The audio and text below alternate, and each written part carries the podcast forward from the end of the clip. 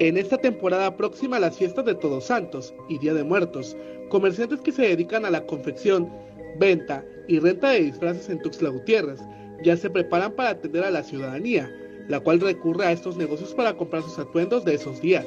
Ya la gente ya puede salir con más tranquilidad a la calle, ya superamos un poco el pánico de la pandemia, ¿no?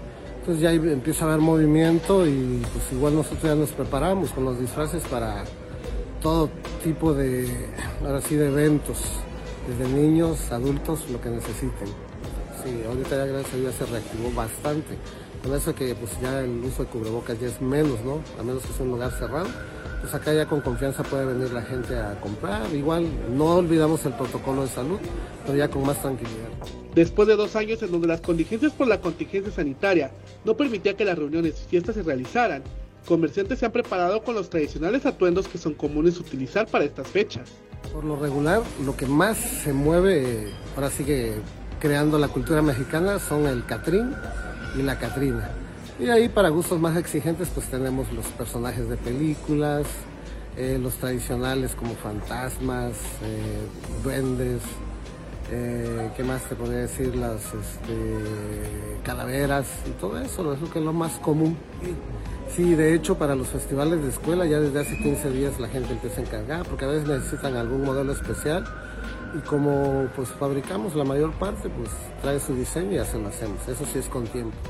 Diablitos, catrinas, calaveras y fantasmas son los disfraces más usuales para estas fechas, de los cuales su renta va desde los 250 pesos.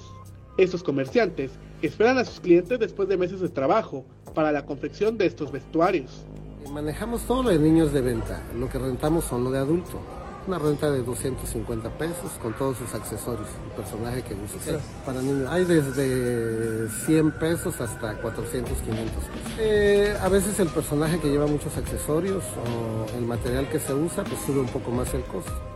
Ahorita se encuentran recibiendo encargos de vestuarios más elaborados. Esperan que con el pasar de los días, sus ventas mejoren, como el de los años anteriores a la pandemia, hacen extensa la invitación para que la ciudadanía no se olvide de nuestras tradiciones.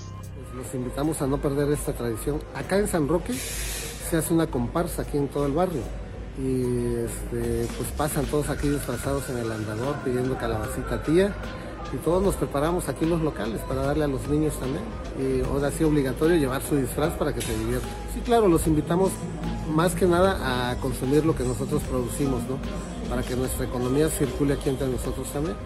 Sí, manejamos buenos precios, digo, más que nada siendo conscientes también de la situación económica, pues estamos manejando buenos precios. Que no pierdan la tradición más que nada, que volvamos a reactivar esto, la alegría de los niños sobre todo, que son los que más lo disfrutan, la pedida de calabacita.